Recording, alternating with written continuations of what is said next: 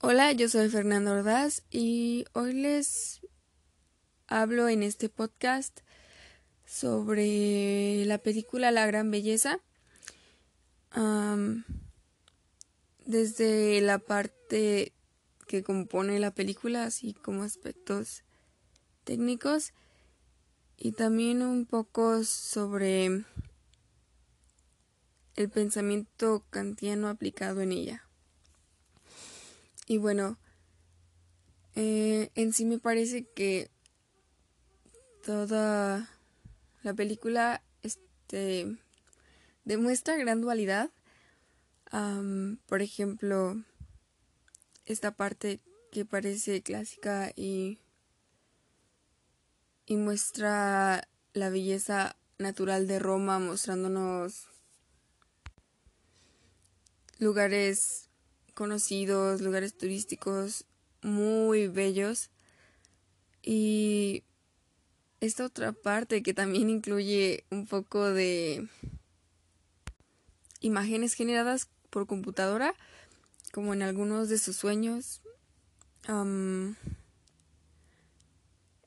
los animales, cuando está la jirafa y hablan del truco, y al final con las aves también está en lo que es drama y comedia.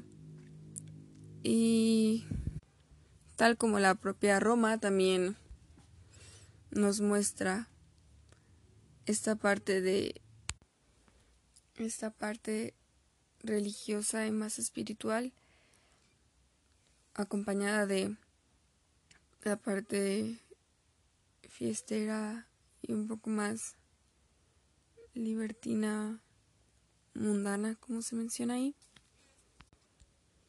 Ah, nos lleva el protagonista Jeff Gambardella, que es un escritor y su vida se muestra bastante cómoda. Mm, o no tanto de esa manera, más bien como que se encuentra acostumbrado pero realmente no quiere quedarse ahí porque se nos presenta que él está en una búsqueda.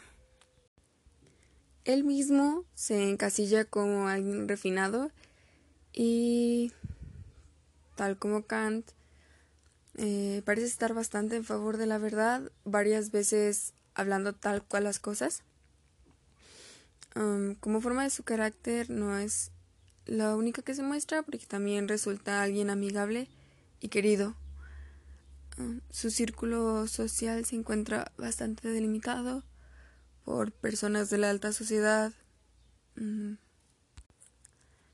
intelectuales, todas rondando por la misma edad que él, más allá de los 60 años, cada uno lidiando sus propias batallas y en varias ocasiones se puede notar este distintivo que les forma el ser mayores de edad en cuanto a la juventud. Y el que llegara a esa adultez no significa el tener todo resuelto o que ya no haya otra cosa por encontrar. A través de todo esto se ven unas tomas bastante bonitas, puesto que son simétricas y muy centradas.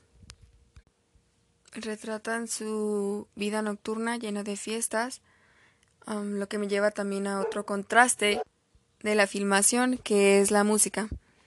Ah, se escucha esta parte clásica de coristas, sinfonías. Y la otra parte de más remix, DJ, acá tipo de electrónica. Cada cual apropiada para su escena, claramente. Otro punto es que las escenas están llenas de artistas, arte, espectáculos, bastante en el performance. Y hay una parte bastante llamativa que es en la que una niña es obligada a crear una obra y en cuanto a Kant diciendo que el arte es desinteresado, no concuerda nada. Ah, muestra el sentimiento de la furia, pero en realidad no es algo que ella quiera, ella hasta dice ser feliz ya. Y solo representa su frustración al hacer algo que ella no quiere. Se ve también otro performance de un artista corriendo desnuda hacia el muro de un acueducto y todas estas visiones juntas hacen ver como que esos actos empiezan a realizarse de una manera más burda solo para entretener, dando cuentas de que la inspiración está un poco perdida o malintencionada. A pesar de esto, hay muchas más visualizaciones gratas, tanto que en distintos momentos el protagonista llega a mencionar las cualidades de bueno, bonito y belleza, que es una parte de lo que parece estar rodeado y que llega a parecer rutina. Aquí es donde entra esta otra persona, esta mujer llamada Ramona, que salta un poco a lo que está habituado. Su relación, aunque un poco extraña, parece ser adecuada por la desemejanza y también deja partes demasiado confusas como que Ramona trabajó toda su vida y generó dinero para curarse y en poco tiempo se muere sin explicación alguna y de manera repentina, recordando también lo que dijo Jeb de decir que no tiene tiempo para hacer cosas que no quiere hacer, dándole así valor a su vida. Y también es un poco choqueante que pase esto porque parecía que había encontrado esa parte que buscaba de belleza o inspiración.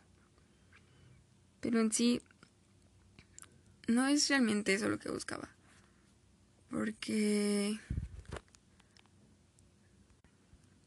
eso ya lo tenía, era de lo que estaba rodeado sino que más encaminándonos al pensamiento kantiano, parecía querer encontrar algo que le creara estupor, que lo, lo sacara de eso y no tuviera algo sin forma que realmente lo maravillara y pudiera inspirar de nuevo. Tal como en ese primer libro que hizo y que fue el que lo mantuvo con esa buena vida, pero que no era suficiente o no estaba dando el máximo. Entonces sí, dentro de todo este análisis de el quién soy,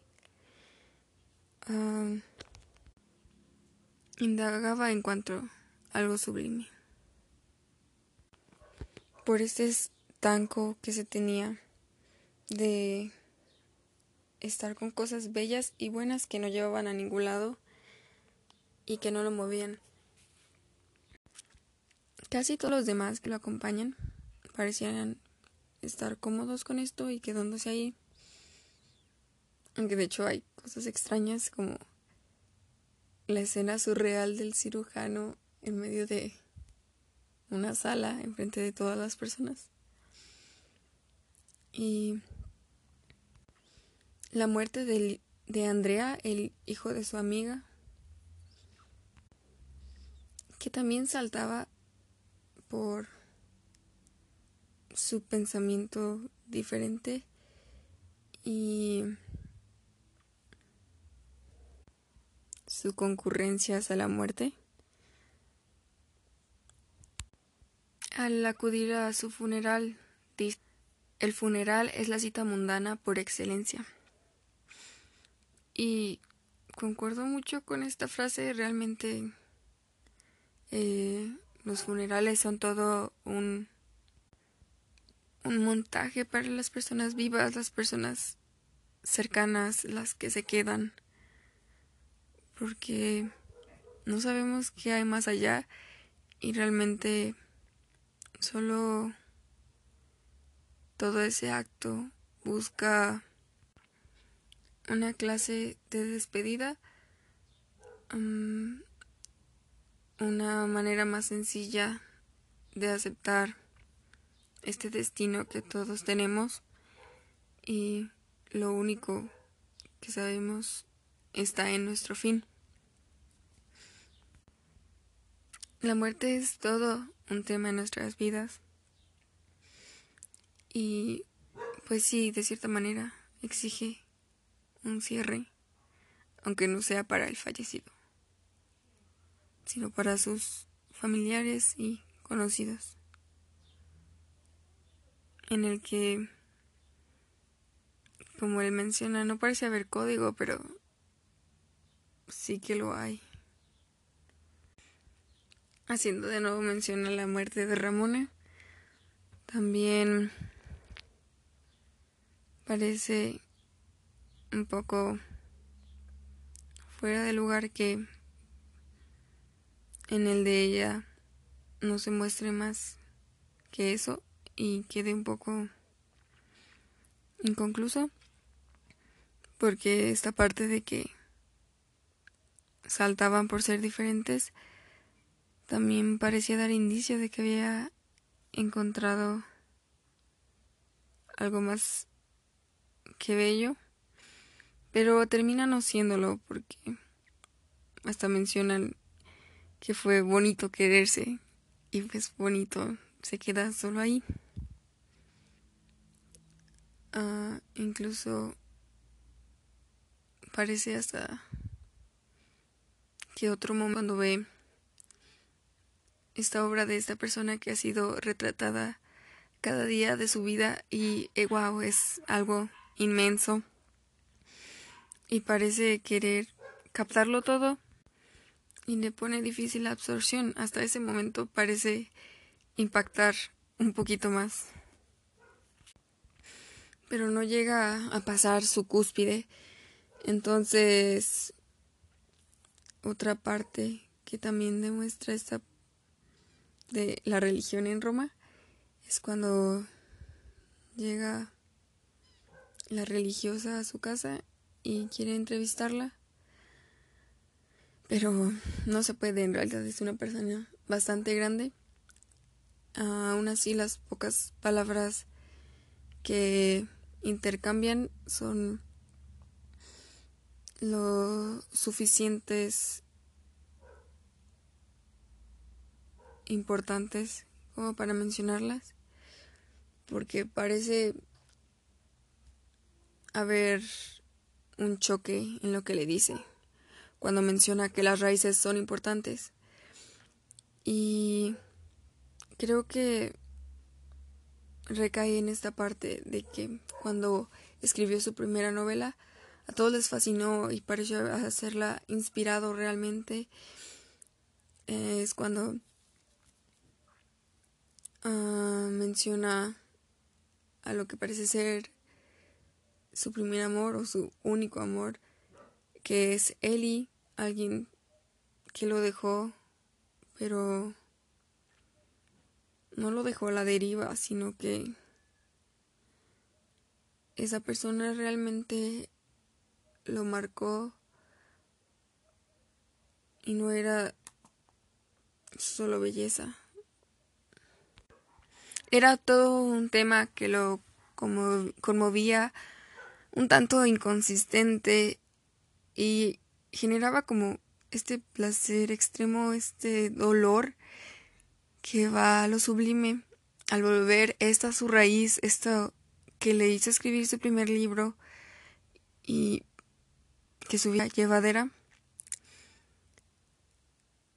y que las palabras lo hayan remontado a esta parte de su pasado ah, parecen bastante fuertes. Y esta relación que parece esencial para su mantención y aún que esta persona también haya fallecido resulta un pilar su recuerdo me agradó bastante ver esta película. Son realmente bonitas. Tiene esta parte divertida y el drama continuo pero no desgastado. Mm, es bastante agradable de ver. Y te deja pensando, ¿no? Ah, la pregunta que menciona naturalmente no se puede responder quién eres, estás viviendo todo lo que deberías o solo te quedas ahí con lo que tienes. Da bastante para reflexionar. Mm, y pues sí, recomiendo verla. Es más que bella. y bueno, eso es todo por el podcast de hoy. Gracias por escuchar.